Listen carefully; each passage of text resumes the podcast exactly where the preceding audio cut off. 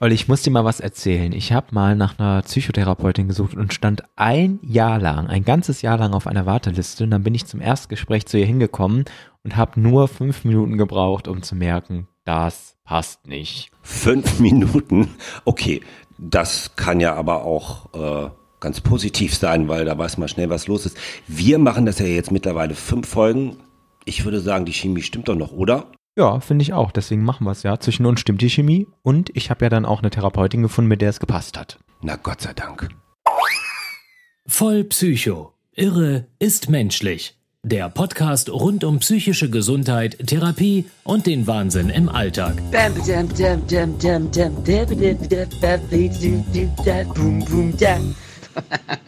Auf der Couch liegen für euch Marcel Dams und Oliver Schubert. Wir liegen heute quasi zum ersten Mal gemeinsam auf der Couch, denn wir haben uns überlegt, wir machen jetzt mal eine Folge, die heißt Auf die Couch, fertig, los und keine Angst, ihr müsst nicht mit uns irgendwie 100 Meter sprinten, sondern es geht darum, dass wir mal klären, wie findet man eigentlich einen Therapeut, eine Therapeutin, wie ist das mit der Wartezeit, was gibt es da für Verfahren, aber wir wollen uns auch angucken, wie ist es eigentlich, wenn man dann jemanden gefunden hat und geht es dann direkt los, steigt man tief ein, dauert das, hat man die Möglichkeit zu sagen, ich möchte dann doch nicht die Therapie machen? Muss man das eine bestimmte Zeit lang machen oder nicht? Und wer bezahlt den ganzen Scheiß, um es mal ganz salopp zu formulieren? So, jetzt hast du im heutigen Intro gesagt, du hast ein fucking Jahr auf den Therapieplatz gewartet und dann nach fünf Minuten gemerkt, ich finde das immer noch ein bisschen tragisch, aber okay, vergangen ist vergangen. Du hast ja schon ein paar Mal mehr Therapie gemacht, unterschiedliche Formen von Therapie, auch wie du uns schon mal in einer Folge erzählt hast. War das denn immer so, dass du so lange warten musstest und, und hat das dann mal gepasst oder wie war das? Also ich sage es jetzt nochmal ganz kurz, damit die Leute nicht denken, oh Gott, der macht sein ganzes Leben lang Therapie und ist total bescheuert. Ähm, ich habe das in der ersten Folge, glaube ich, erwähnt, dass ich Verhaltenstherapie gemacht habe, tiefenpsychologische Therapie in einer Tagesklinik und dann auch Psychoanalyse. Und tatsächlich unterscheidet sich das ein bisschen. Bei der Verhaltenstherapie war es so, dass ich da relativ schnell einen Platz bekommen habe, aber eher, ja, ich sag mal, ähm, durch ein besonderes Verfahren, wo ich gleich auch nochmal zukomme und das erkläre. Ähm, bei der Tagesklinik war es so, dass ich extrem lange auf den Platz warten musste und da war es auch so, dass es mir richtig schlecht ging. Ich wurde krankgeschrieben und habe acht Monate zu Hause gesessen, bis ich diesen Platz antreten konnte, was nicht so toll war, weil man natürlich acht Monate lang, wenn man eh depressiv ist und Probleme hat, äh, sich noch mehr reinsteigert, wenn man keine richtige Tagesstruktur hat.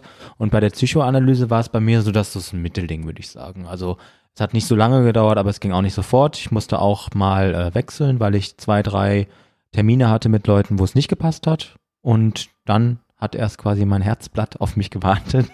ähm, genau, also es war sehr, sehr unterschiedlich bei mir. Ja. Und bei dir? Wie, wie, wie lange hast du so gewartet?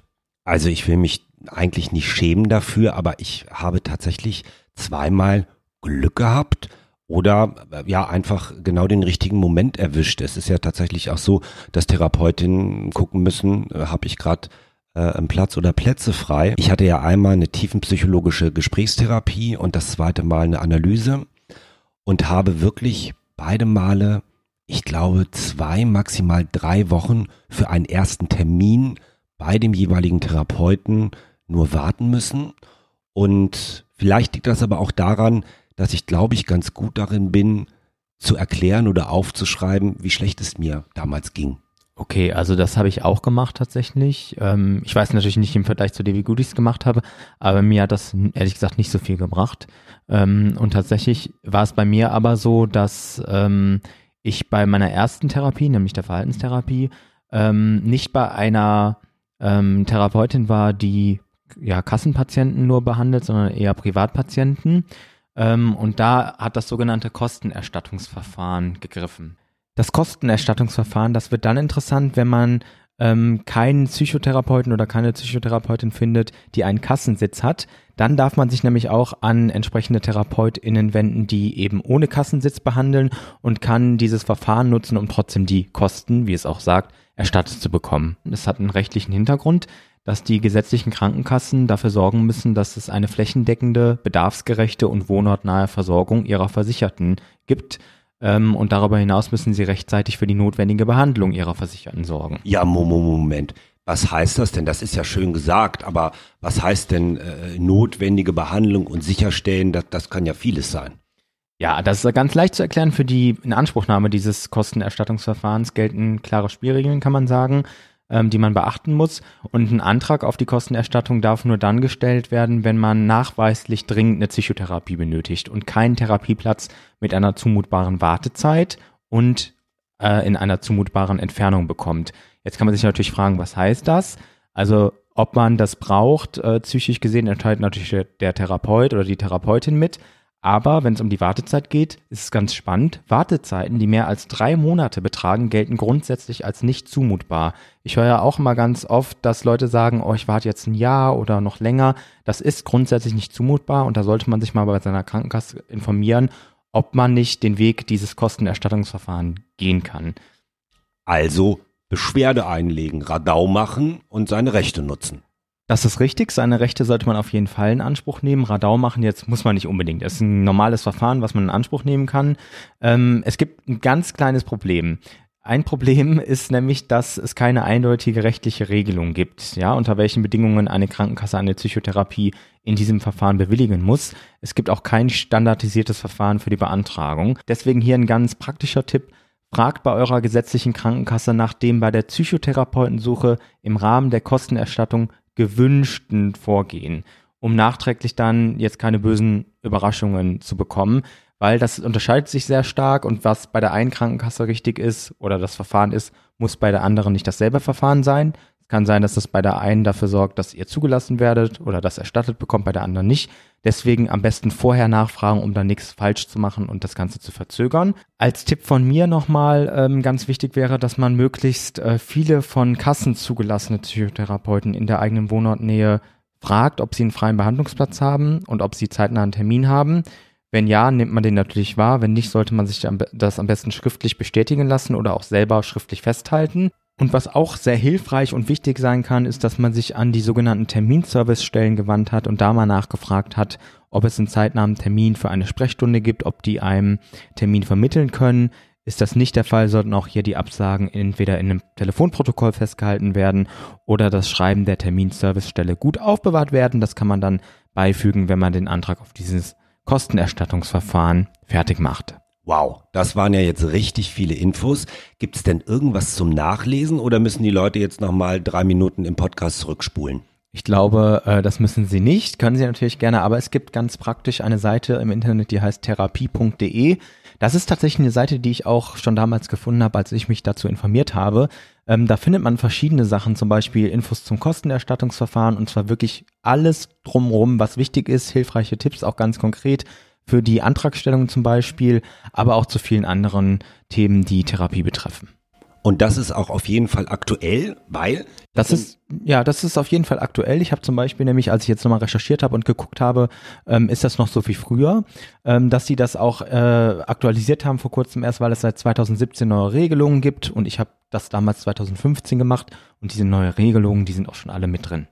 Dann sind ja jetzt die Zuhörerinnen bestimmt beruhigt und ich auch, denn ich habe da gerade äh, nochmal drüber nachgedacht, als ich meine Analyse gemacht habe, das ist jetzt zehn Jahre her ähm, und da waren einfach ein paar andere Regelungen noch, wie ich auch von meinem Therapeuten kürzlich nochmal erfahren konnte, äh, die da gegriffen haben und von daher haben wir hier den heißen neuen Shit präsentiert.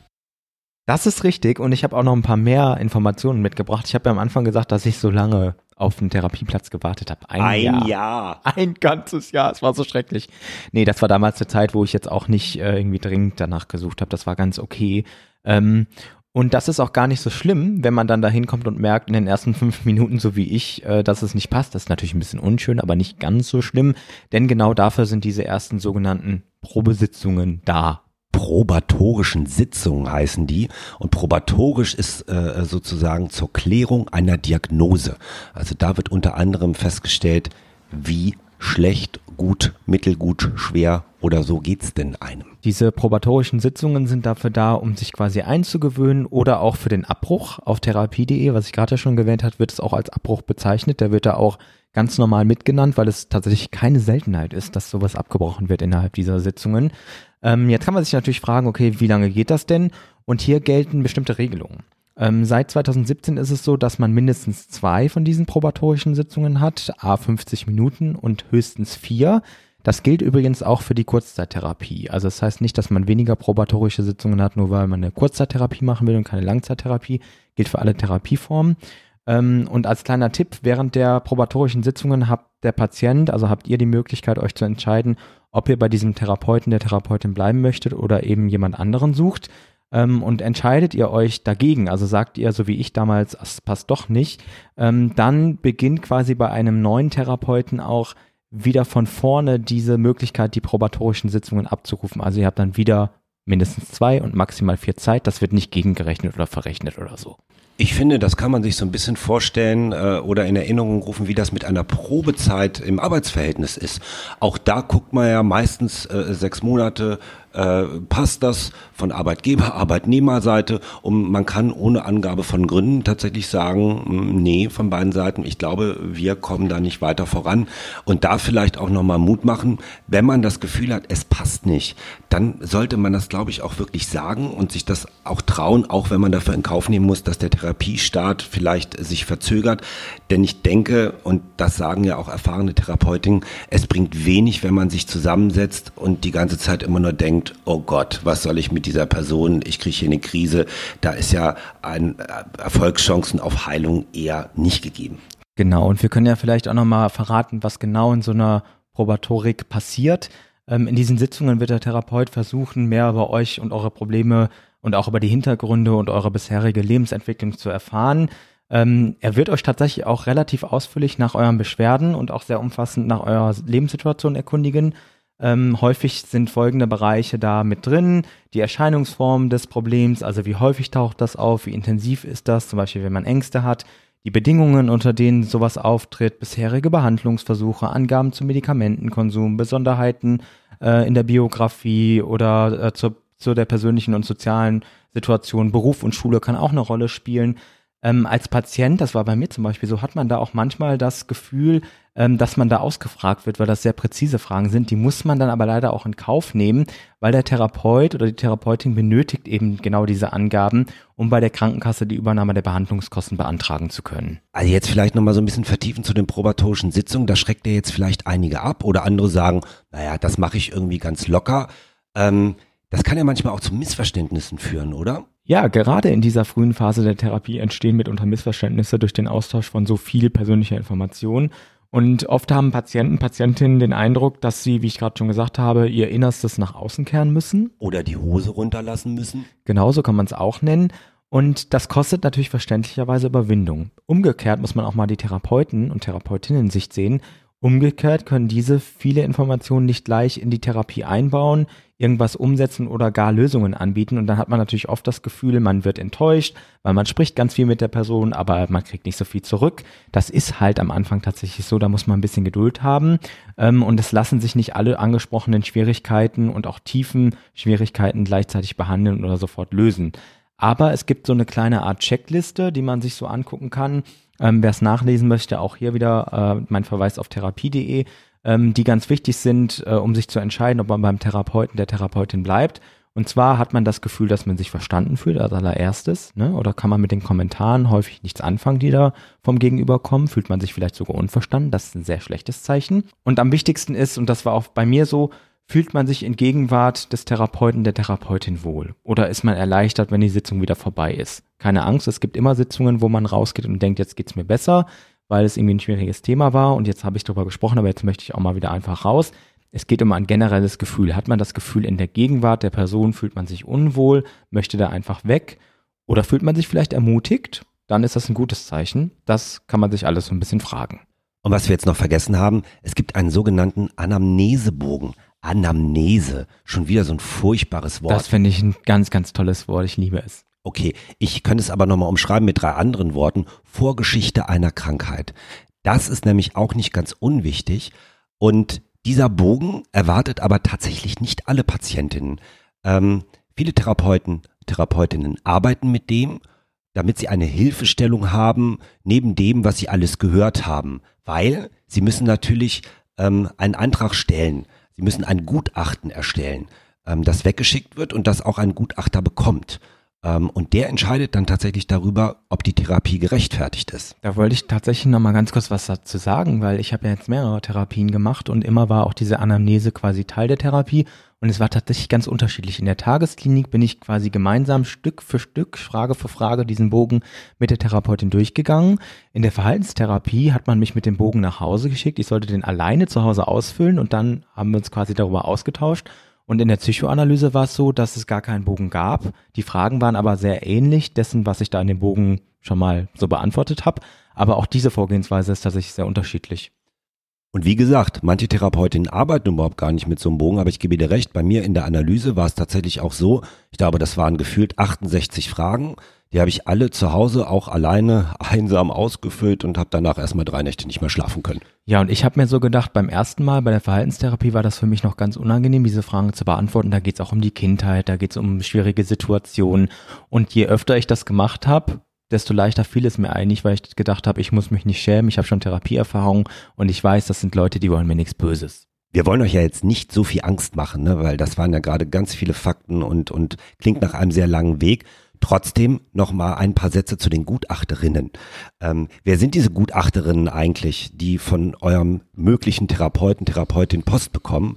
Ähm, das sind tatsächlich Menschen, die schon sehr lange auch als Psychotherapeutinnen arbeiten, die eine lange Berufserfahrung haben und die dürfen sich sozusagen für so eine Position als Gutachterin bewerben und werden dann dazu auch in öffentlichen Gremien unter Beteiligung auch äh, äh, der gesetzlichen äh, Krankenversicherung dazu berufen, dass sie das dürfen. Und die stellen sich im Endeffekt vier Fragen. Ist das beantragte Psychotherapieverfahren nach der Psychotherapierichtlinie überhaupt anerkannt? Ne? Oder sagt da einer, naja, ich will mit meinem Patienten äh, Halligalli Hände anfassen machen und das wirkt nicht? Ich wollte zum Beispiel mal eine Hypnosetherapie machen. Das ist so eine typische Therapieform, die, glaube ich, nicht von der Krankenkasse übernommen wird. Jetzt würde sofort abgelehnt werden, ob mit oder ohne Gutachten. Ja, und es gibt eine zweite Frage. Ist es im konkreten Behandlungsfall indiziert? Also reicht es überhaupt als Erkrankung aus, äh, dass man behandelt wird und lässt die Prognose einen ausreichenden Behandlungserfolg erwarten? Also ist das, was da gemacht werden soll, ähm, hat das Aufsicht, äh, Aussicht auf Erfolg? Und ist der vorgeschlagene Behandlungsumfang angemessen? Also die Anzahl der Stunden, darauf kommt es auch an. Und da kann tatsächlich, das war bei mir mal der Fall, ein Gutachter sagen, nee, der Herr Schubert hat schon mal eine Therapie gemacht. Das ist zwar zwei Jahre her, weil das ist tatsächlich so eine Regelung auch einer Pause zwischen unterschiedlichen Therapieformen. Und der hat gesagt, äh, meinem Analytiker oder geschrieben besser, äh, ich glaube nicht, dass das Aussicht auf Erfolg hat. Das sind auch zu viele Stunden. Und dann haben mein Therapeut und ich äh, uns verbündet und haben gesagt, dagegen legen wir mal flott Einspruch ein. Und dann ist es zu einem, jetzt kommt's, Supergutachter, also die heißen tatsächlich so, gekommen. So wie Super Mario aus der letzten Folge. Genau, äh, Folge 4 war das. Das waren die versteckten Talente von Marcel, wer da nochmal reinhören möchte. Nicht versteckt, die sind sehr offensichtlich, ja, danke. Das stimmt auch. Und dieser Supergutachter, der hat dann gesagt, ja, behandeln Sie den Herrn Schubert mal, ich glaube, das wird was. Und dann ging die Luzi ab. Und damit bei euch die Luzi abgeht, äh, ihr könntet euch jetzt ja ein bisschen abgeschreckt fühlen von diesen ganzen Verfahren. Wir haben jetzt ein paar Sachen erklärt. Da gibt's Wartezeiten, da gibt's Möglichkeiten, Wartezeiten umgehen und so weiter und so fort. Uns ist nochmal ganz wichtig, euch zu ermutigen, dran zu bleiben. Das kann sich auf jeden Fall lohnen. Wir haben beide unterschiedliche Erfahrungen gemacht. Vielleicht habt ihr Glück, so wie Olli, dass ihr relativ schnell an einen Therapeuten, eine Therapeutin kommt und es passt auch. Oder ist es wie bei mir, ihr müsst ein bisschen länger warten, dann passt es mal nicht, man braucht länger, um dann auch wirklich zu starten. Trotzdem lohnt es sich dran zu bleiben. Und rückblickend würde ich sagen, diese Wartezeit hätte ich natürlich gerne nicht gehabt, aber auf jeden Fall hat es sich gelohnt, weiterzumachen und es wäre nicht toll gewesen, hätte ich gesagt, okay, ich schmeiß jetzt das Handtuch sozusagen hin. Es kann sich lohnen und die Hürden sollen auf keinen Fall bitte abschrecken. Genau, also dranbleiben, so wie wir mit unserem Podcast. Und damit wir auch weiter Zuhörerinnen haben, kommt jetzt der Werbeblock und das kann niemand charmanter als Marcel. Dieser Werbeblock wird präsentiert von niemandem, weil wir haben keinen Sponsor. Alle zwei Wochen hört ihr unseren Podcast auf Spotify und iTunes. Wir würden euch also auch nochmal gerne ermutigen oder darum bitten, bewertet unseren Podcast gerne, vor allen Dingen auf iTunes zum Beispiel, weil das hilft einfach, dass wir leichter gefunden werden können, weil es auch anderen Leuten vorgeschlagen wird. Ihr findet uns aber auch auf Facebook oder Instagram. Das ist ganz wichtig, weil da könnt ihr uns nämlich Feedback hinschicken. Ihr könnt uns auf Facebook unter Vollpsycho Irre ist menschlich finden. Der, äh, die Seite heißt wieder Podcast. Und bei Instagram heißen wir at Vollpsycho Podcast in einem ähm, Wort geschrieben. Und was ihr auch machen könnt, wenn ihr dort nicht angemeldet seid, ihr könnt uns auch eine E-Mail schreiben und zwar an vollpsychopodcast in einem Wort at web.de. Da gucken wir auch regelmäßig rein. Und jetzt kommt mein Übergang zum alltäglichen Wahnsinn, denn das ist unsere Kategorie, wo Olli und ich uns gegenseitig alltägliche, wahnsinnige Dinge aus unserem Alltag erzählen. Ähm, ich habe letztes Mal ein bisschen Tiere nachgemacht und heute ist Olli dran und ich bin sehr gespannt. Ja, das kann ich dir sagen. Ich habe so überlegt, was könnte ich erzählen? Und da sind mir diese super nervigen Werbeanrufe in den Kopf gekommen. Also Abo-Zeitschrift, Fernsehen, irgendwas. Oder man wird angerufen, wollen Sie noch mal äh, Karten für diese Fernsehshow haben und etc. Äh, und ich werde da immer leicht aggressiv und ich habe mir jetzt was angewöhnt. Willst du wissen was? Ja, also sehr gerne, auf jeden Fall. Deswegen bin ich hier. Ich sage sofort, bevor die ausreden können, das ist nicht so ganz höflich, ich weiß, sage ich, nein, es ist keiner da. Und dann ist mir letztens so eingefallen, warum sage ich das eigentlich? Und es ist tatsächlich ein kleines Kindheitstrauma.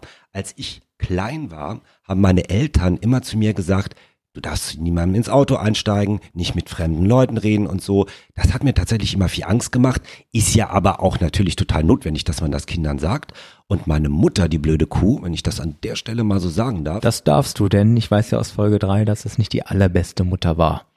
Die hat sich einmal in der Winterzeit, als ich von einer Freundin vom Spielen kam, tatsächlich in so eine dicke Jacke eingemummelt, stand da am Straßenrand und ich bin an ihr vorbei. Ich habe die schon von weitem gesehen und habe die aber nicht erkannt, weil die auch so äh, sich äh, sozusagen hinter der Jacke versteckt hat und hat dann tatsächlich, als ich da vorbeiging, so gesagt, na kleiner Mann, wo wollen wir denn hin? Und ich habe mich unfassbar erschrocken und das hat halt auch so dazu geführt, dass wenn ich alleine zu Hause war, als ich noch kleiner war und jemand hat geklingelt, also keine Ahnung, Paketdienst oder irgendwie der Bofrostmann oder irgendwelche Freunde, die nicht wussten, dass meine Eltern nicht da sind, habe ich immer totale Angst gehabt, weil das ja wer Fremdes hätte sein können.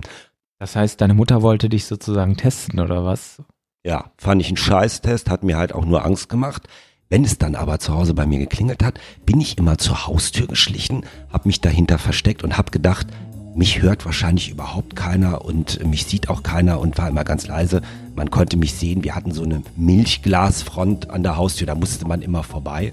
Und das hat tatsächlich mal zu der Situation geführt, dass dann ein Mann, ich weiß bis heute nicht, wer das war, gesagt hat, ich sehe doch, dass jemand zu Hause ist. Das ist ja wie bei Kevin allein zu Hause, wo der da automatisch irgendwie Leute durch die Gegend fahren lässt und sowas. Genau. Und da stand ich halt irgendwie als kleiner äh, Knirps, fünf, sechs Jahre alt, äh, und äh, ne, dieser Typ vor der Tür sagte, ich sehe doch, dass jemand zu Hause ist. Und ich wusste mir nicht anders zu helfen, als dass ich ganz laut geschrien habe, nein, es ist keiner da. Das ist ja ein absoluter professioneller Tipp für alle da draußen. Wenn ihr nicht wollt, dass jemand weiß, dass ihr zu Hause seid, schreit einfach, es ist niemand da macht das auch bei Werbeanrufen und ich finde, das war ein gutes Beispiel. Es zeigt ein bisschen, ich war damals schon ein bisschen Wahnsinn.